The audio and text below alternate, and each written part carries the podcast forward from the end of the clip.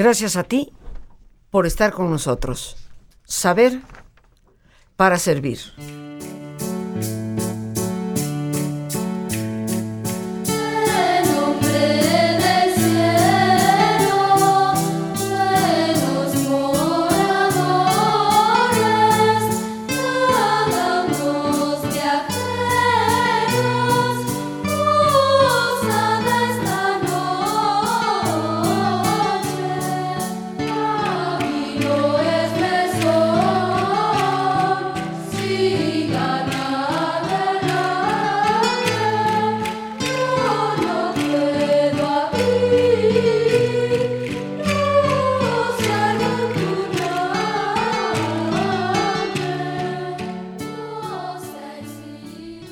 Aquí estamos, queridos amigos, hoy en Jueves Cultural para compartir pues parte de lo que son todas esas tradiciones muy nuestras, muy de México, muy únicas en todas partes del mundo, en una u otra forma, en pequeños grupos, siendo minoría los cristianos, o como fiestas verdaderamente nacionales, siendo mayoría cristianos en algún otro país, esta es una época que siempre se celebra, pero a pesar de ello, las formas son siempre muy diferentes, muy distintas.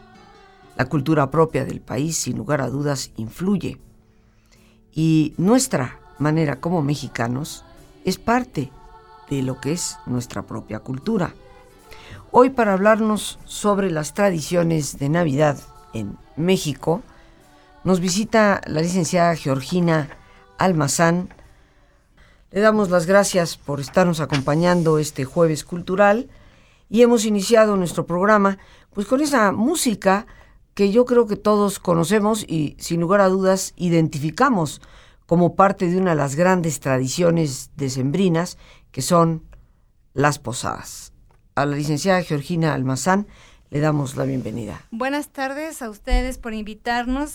Y una de las cosas precisamente próximas está la festividad de, las festividades de fin de año, la festividad de Navidad, que tiene que ver mucho con todo un proceso histórico que ha tenido esta, este país finalmente, ¿no? Podemos decir que en las, en, las expresiones culturales de esta época eh, vemos el sincretismo. Así es, sí, sí, sí. Tiene, tiene que ver mucho con esto porque eh, finalmente esta, esta cuestión de la Navidad es una festividad religiosa católica eh, que vino precisamente en la época de cuando llegan los españoles a nuestro país finalmente, ¿no?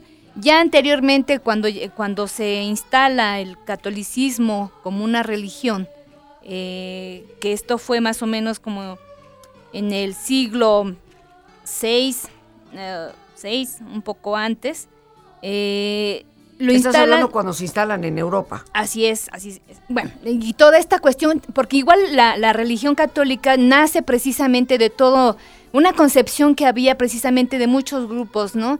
Los celtas, los egipcios, que tenían sus mismas concepciones, sus mismas religiones, y bueno, cuando se instala la, religión católica, retoma muchos de estas cuestiones de, de a quién se veneraba. Había una, en, esta época, que es a finalizar los calendarios, eh, los calendarios que se, que se contemplaban, eh, se contemplaba la festividad hacia ciertos dioses, sobre todo hacia el sol.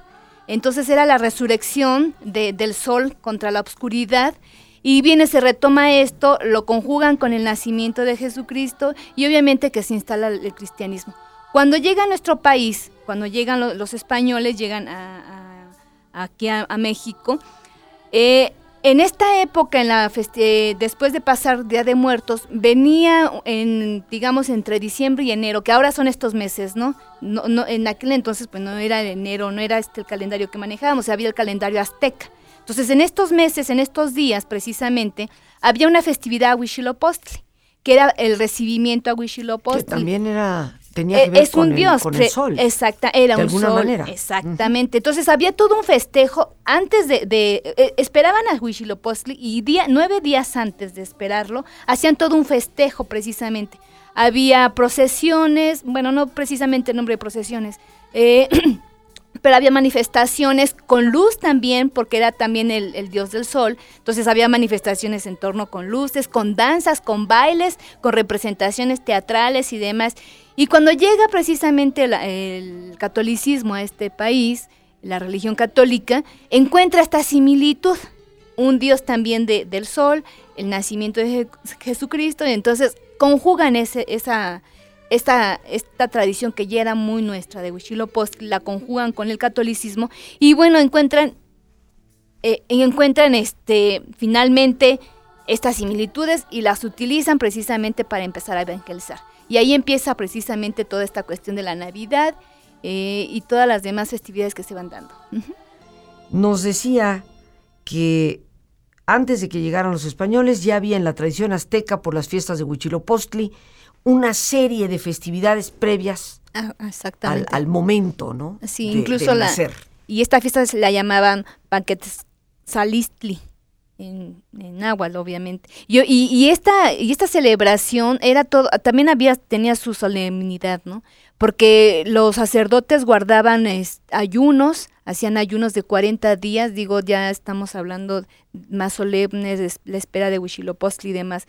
Obviamente que cuando es, y, bueno, ya en la, digamos, en la cuestión popular del pueblo, pues eran los nueve días previos, incluso se permitían las danzas, se permitían pintarse el cuerpo, se permitían estas eh, representaciones eh, que ahora les llamamos teatrales, pero era para ellos era tan cotidiano hacer representaciones. Y finalmente, bueno, cuando, eh, repito, cuando llegan los españoles se encuentran todo esto, las similitudes y demás, nueve días antes, este, también esperando la, el nacimiento de un dios. Nueve días. Nueve días. Que, coincide con, coincide con las posadas, exactamente, de los nueve días, los nueve días que tiene que pasar María y José para eh, que, eh, que, les den posada y finalmente que nazca Jesús, ¿no? Entonces, encuentran esas similitudes, encuentran el sincretismo, pero hay que destacar una, y de lo que también comentábamos, eh, que esta festividad de la Navidad viene a conjugarse con la festividad misma del pueblo mexicano, de ser tan, tan alegre, tan ufanarse de pronto de la muerte, ufanarse de muchas cosas, de, de ser tan expresivo, de, de tener muchos elementos que hacen esta festividad yo creo que única en este mundo, ¿no? Finalmente, las posadas mismas es más el uso de las piñatas, que ya lo decíamos, que es un origen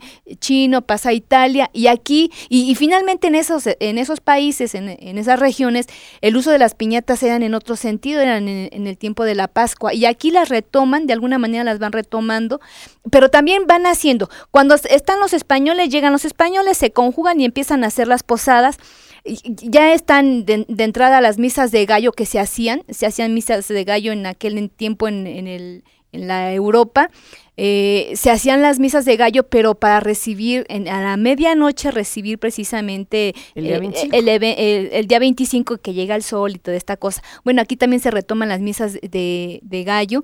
Y estas festividades en la época colonial las hacían en las iglesias finalmente. Ellas eran las que eh, organizaban toda esta festividad de, de las posadas, ¿no? Obviamente que esto primero fue un elemento de evangelización a ver, lo hago yo, este, retomo de tus cantos, porque también hay que recordar que aquí había muchos cánticos, había como esta, estas prosas que se hacían y demás, ellos lo retoman para, obviamente, hacer prosas para hablar del nacimiento de Jesús y todas estas cosas. Entonces, este, lo usan como un elemento evangelizador, lo organiza solamente la iglesia y ahí es donde llegaban a los atrios de las iglesias o a lo que era la iglesia, llegaban los negros, los mulatos, los mestizos, los, vaya, los indígenas llegaban ahí y se conjugaban para hacer esta festividad. Poco a poco, como va pasando el tiempo, eh, siglo XVII, siglo XVIII, la gente empieza a retomar las festividades y se las empiezan, ya no nada más en la iglesia, primero se las llevan a las haciendas donde había capillas a realizar este tipo de eventos y ya después el mismo pueblo se las empieza a llevar a sus casas. Eso se fue así como retomando. Y hubo una época que incluso hubo una, eh, eh, uno de los, no recuerdo el nombre de, los, eh, un sacerdote que dijo que se prohibía que se hicieran las posadas en, las, en los barrios populares porque era festividad nada más y se perdía esta cuestión del ritual de Jesús, de la posada, de hacer, eh, representar esta, esta parte, ¿no? Entonces prohibieron en cierto momento hacer este tipo de festividades en, en los barrios porque era más bien una cuestión de, de lujuria, ¿no? Que estaban en contra de ese tipo de cosas. Entonces, este, las llegaron a prohibir, sin embargo, pues esto no, no tuvo eco, ¿no? Finalmente se siguen eh, eh, realizando y con muchas eh, características de la cultura popular mexicana. Queridos amigos, pues estamos listos para hacer nuestro ejercicio de relajación y te vamos a pedir, como es nuestra sana costumbre, que te pongas cómodo. Y si te es posible hacer el alto completo, el alto total, pues qué mejor que cerrar tus ojos. Y en una posición cómoda, con tus ojos cerrados, respira profundamente varias veces. Siente el entrar y el salir del aire en tu cuerpo. E imagina cómo al inhalar te llenas de energía que revitaliza, reconstruye todas tus células, tejidos y órganos. E imagina también cómo al exhalar te vas liberando de todas las presiones, de todas las tensiones, de todas las toxinas.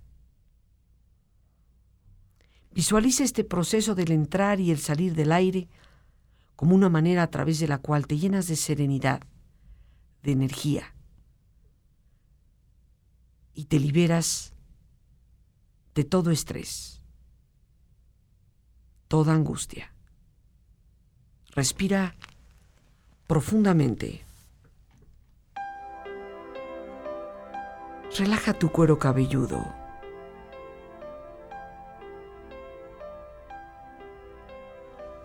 Relaja tu frente.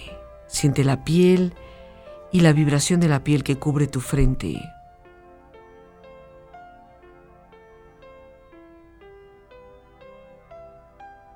Relaja tus párpados y los tejidos que rodean tus ojos.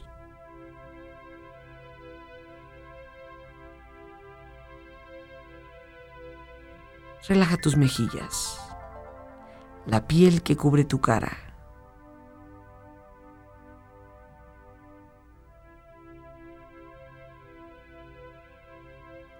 Relaja tu cuello y tu garganta. Siente su flexibilidad equilibrio y balance.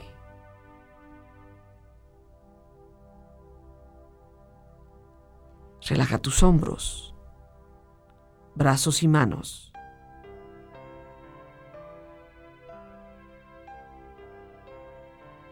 Relaja tu espalda.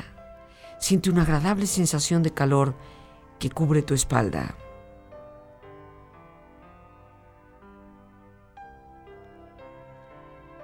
Relaja tu pecho exterior e interiormente.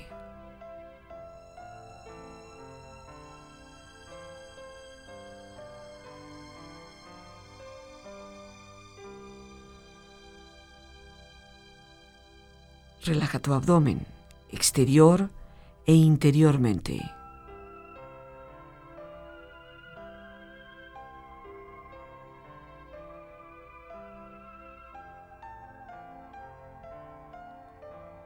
Relaja tus muslos, tus rodillas. Siente la piel y la vibración de la piel que cubre tus rodillas.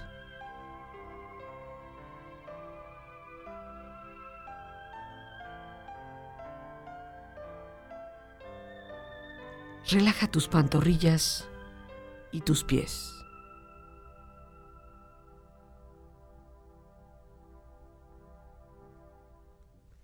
Con esta agradable sensación de relajamiento en tu cuerpo, proyecta en tu mente la imagen de un lugar ideal para descansar.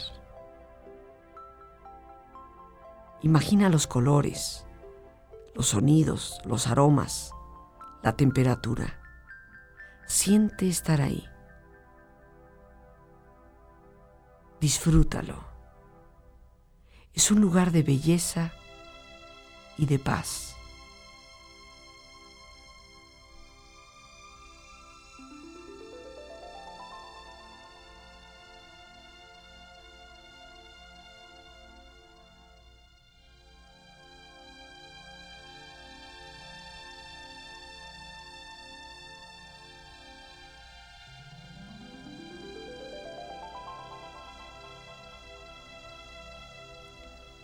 Positivas para tu beneficio. Cada día que pasa, me siento mejor, mejor y mejor.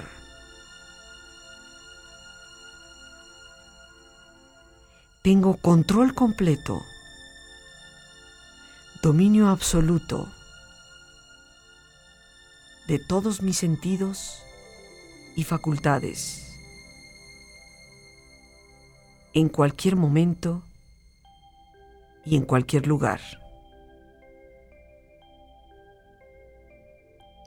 Siempre mantengo mi cuerpo y mi mente en perfecto estado de salud.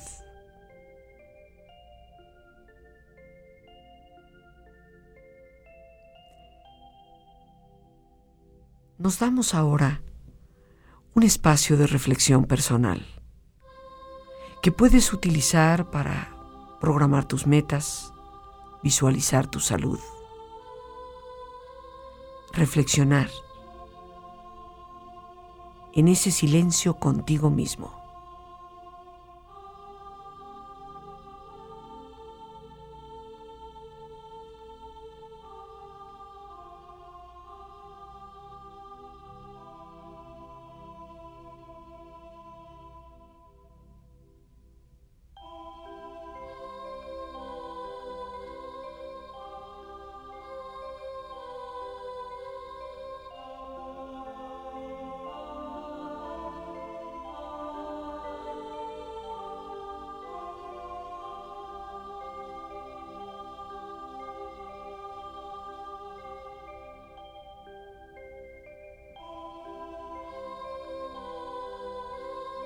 Respira profundamente. Relájate bien.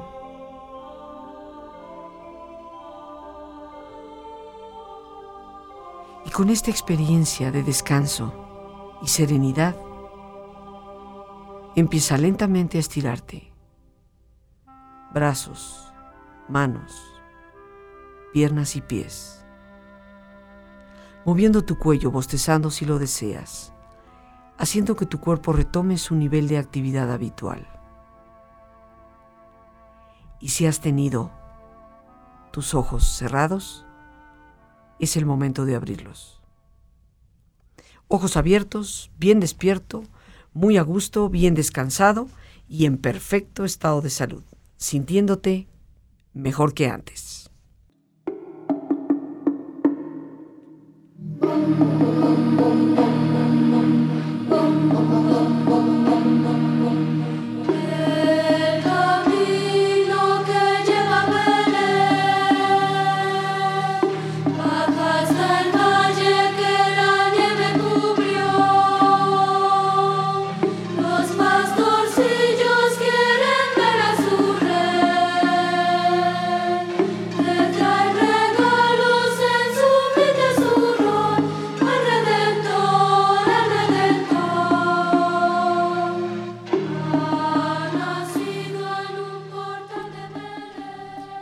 Tradiciones populares de la Navidad en este jueves cultural con la licenciada Georgina Almazán de Conaculta y estábamos conversando sobre las posadas, una expresión cultural muy única de México. Eh, otros países en América Latina tienen las fiestas, por ejemplo, en el área centroamericana, en Nicaragua, las fiestas de la Purísima, que están más relacionados con el 8, el 8 de diciembre, con festividades hacia la Virgen, pero tal como nosotros las conocemos aquí, estos nueve días completos de una fiesta tras otra, pues es algo muy mexicano. Y nos dice nuestra invitada cómo esto viene desde una tradición donde ya los aztecas, la cultura prehispánica en esta zona de México, celebraba con nueve días de festividad previos a lo que ellos consideraban era el nacimiento de Huichilopochtli, que por lo que nos has eh, platicado coincide con las fechas, estaba dada dentro de estas fechas decembrinas. Eh, realmente a veces los puntos de coincidencia de las cosas son increíbles porque en Europa cuando tú mencionabas el siglo VI, o sea, estamos hablando de 500 y pico, cuando se inicia, realmente se instaura entre el siglo V y VI el hecho de cuál es la fecha del nacimiento de Jesús, pues la hacen coincidir con las festividades de Apolo. Y, bueno, sabemos eh, cuán apegados eran a Apolo muchas personas en esa época y el mismo emperador Constantino fue un gran adorador de Apolo durante la mayor parte de su vida. Así que coincide con, con ello eh, aquí y se generan eh, las posadas. Pero otra de las grandes tradiciones mexicanas son las pastorelas. Así Aunque podemos decir que sin lugar a dudas en un afán de evangelizar al pueblo mexicano, eh, los sacerdotes, los frailes que venían de las diferentes órdenes, procuraban a través de estas representaciones irles transmitiendo la historia sagrada. Sin embargo, la pastorela toma un giro muy único y muy nuestro. Sí, yo creo que, bueno, de, entrada era esto, ¿no? Es un mecanismo, es un eh, de, de, reforzar esta labor evangelizadora de hacia el cristianismo y obviamente que se aprovechan de, de, esta parte que era muy del pueblo mexicano, que son las representaciones teatrales, ¿no? Populares, que finalmente estas representaciones eran como más de gozo, más de, de, diversión de pronto, ¿no? Obviamente sí, sí existían esas representaciones a los, hacia los dioses, hacia representar eh, estas guerras que, ellos eh, tenían y todo esto. Sin embargo, bueno, esto lo usan los españoles al llegar para reforzar esta labor evangelizadora primeramente, ¿no? Y obviamente que dentro de todo esto, eh, los jesuitas, que son los que empezaron a hacer este tipo de, teatro popular, bueno, las pastorelas en sí, vienen a, representar varias cosas. La, presentación, esos son los pasos que lleva la pastorela. La presentación, la caminata y con cantos y bailes, los coros, el dia, eh, los diálogos del diablo, eh, los diálogos de los pastores.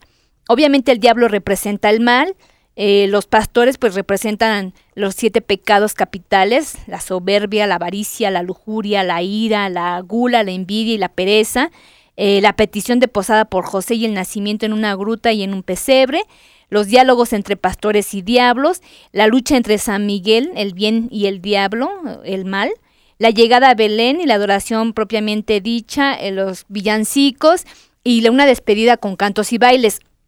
Pero obviamente como va creciendo esto, van incorporándose elementos de cómo vas concibiendo esta cuestión del bien, del mal. De pronto viene eh, si recordamos la festividad de Día de Muertos, que para ellos era el nacer, no mueres, es el nacer ante otra vida, ¿no? Entonces aquí otra vez esta cuestión de, de la lucha entre el bien y el mal, ¿no? Si bien es cierto que en la pastorela estos son los, los diálogos entre Lucifer y entre los pastores, entre representar lo que para mí es el bien y lo que tú debes de, de seguir, ¿no? Porque ese era el proceso evangelizador, lo que yo te estoy diciendo es el bien, si no haces no te vas por aquí, vas a pecar y, de pronto este, te vas al infierno. Entonces, era encontrar eh, culturalmente la gente, pues sí, a lo mejor ese era el, si no me portaba bien me iba al, mal, pero culturalmente seguías como que teniendo esa, eh, por ahí ese, eh, en tu ser, ese, ese pensar, a ver, pero si antes yo la muerte la concebía de esta manera, no era quedarme, no era el morir, era el renacer. Entonces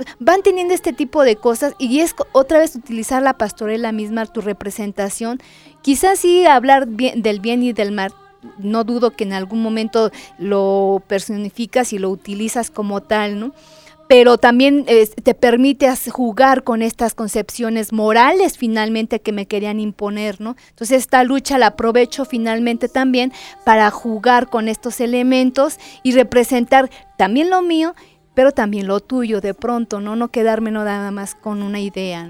Podríamos decir que en la pastorela la parte que se aporta a nivel europeo es evangelizar, dar a conocer la historia sagrada, pero obviamente de una forma seria, de los diferentes pasos que nos has mencionado, hacer una presentación, lo que representó la caminata Belén, estos diálogos que se dan entre pastores y diablos, la representación entre el bien y el mal, eh, finalmente la petición de posada, la llegada a Belén, las conclusiones.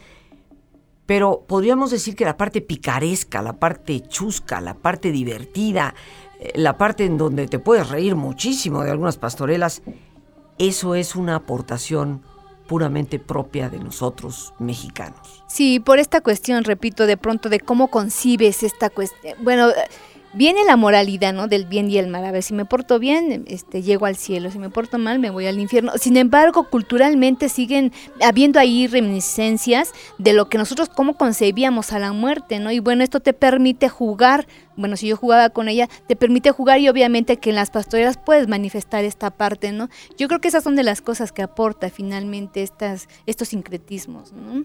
En el poco tiempo que nos queda, un par de minutos, de más allá de las posadas, las pastorelas, alguna otra cosa, Georgina, que represente algo típico de nuestra cultura en esta época.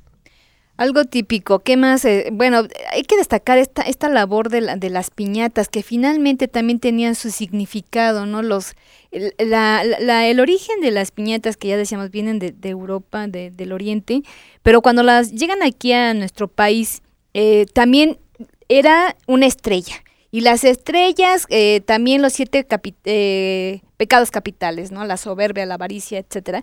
Y representaba que habría que, el que golpeaba la piñata, habría que romper con todos estos eh, pecados, ¿no? Entonces se fue transformando también. Ahora ya hacemos piñatas hasta de Mickey Mouse, ¿no? de pronto. Digo, hemos ido apropiando todas estas cosas, ¿no? Pero nos vamos perdiendo en ese, en este, en el tiempo, nos vamos perdiendo, vamos perdiendo el significado de todas estas festividades y es necesario saberlas y conocerlas, precisamente porque cuando nos apropiamos de cosas, pensamos de pronto, pues es mío, qué bueno que nos apropiamos y que le ponemos de, lo nuestro. Sin embargo, sí hay que reflexionar sobre muchas cosas. A ver, en esta cuestión de las pastorelas, que fue un proceso evangelizador finalmente, y que de pronto, pues también le pongo de lo mío para que eh, no, no se quede, no, no olvidemos toda esta labor de teatro que se hacía, todos estos villancicos que se llegaron a cantar, ¿no? E incluso los mismos cantos de los villancicos, que es también una es un, es un, hay una aportación ahí, bueno, ahí vienen los españoles y a cantar, pero se hicieron este los villancicos que hablaran precisamente del nacimiento, precisamente del nacimiento de de, de, Jesús, de las posadas de José y María, de, de, toda esta de todas estas cosas. Sin embargo, los cánticos en coros y todo eso, pues precisamente viene también de, la aportación que hizo el, el, pueblo mexicano, los pueblos indígenas que, que estaban en, en, nuestro país en aquel entonces. Entonces, hay muchas cosas que, que debemos de valorar cuánto fue nuestro aporte y cuánta riqueza cultural teníamos en ese momento, que finalmente pues todos estos, aportes llegaron todavía a enriquecer todavía, todavía más estas manifestaciones, ¿no? Simplemente vaya, eh, las, las cenas que se hacían también, porque también en la fiesta de Huichilopostli al final se hacía una cena donde se repartía, se les daba comida a los invitados, a la gente que llegaba y todo esto. Obviamente que las, cenas se siguen dando y ahora son muy ricas porque agregas muchos otros alimentos que de pronto no tenías contemplado. La Nochebuena, por ejemplo, que es la flor que, que es originaria de aquí de, nuestro país, exactamente, y, que la aportan a esta festividad. Bueno, pues es algo que debemos, el, vaya, el guajolote o el tradicional pavo, pues es, es un elemento que aportó nuestra cultura a estas festividades. Sí, porque tal vez muchos no saben que el guajolote es un animal endógeno de México, o sea, es. de aquí y de aquí se lleva a Europa y de aquí se lleva a otros lugares, inclusive de América, ¿no? Es un animal muy, muy de la zona nuestra. Así es. Eh, nosotros te queremos agradecer enormemente tu esfuerzo de llegar hasta acá. Nos hagan reflexionar, queridos amigos. Hay que retomar las tradiciones. En algunas ocasiones lo he dicho y lo reitero. Me provoca una profunda tristeza y, por qué no decirlo, a veces envidia, cuando me ha tocado visitar algunos países europeos. Primer mundo. Sin embargo, el día que tienen sus festividades, todos lucen sus trajes típicos, todos cantan su música típica, y ahí verás desde el más encumbrado empresario hasta el más común y corriente de los pastores, pero celebran esas fiestas. Eh, ni qué decir de algo como pues las famosas fiestas de Sevilla, ¿no? La feria, las mujeres con sus vestidos de lunares, los hombres vestidos a la andaluza. Y estás hablando de personas como tú y como yo. Ojalá que en México retomemos esas tradiciones y las vivamos como son, una herencia también cultural para nuestros hijos. Pues bien, queridos amigos, las gracias a Dios por este espacio que nos permite compartir. A ti, el más importante de todos, gracias por tu paciencia al escucharme y por ayudarme siempre a crecer contigo. Que Dios te bendiga.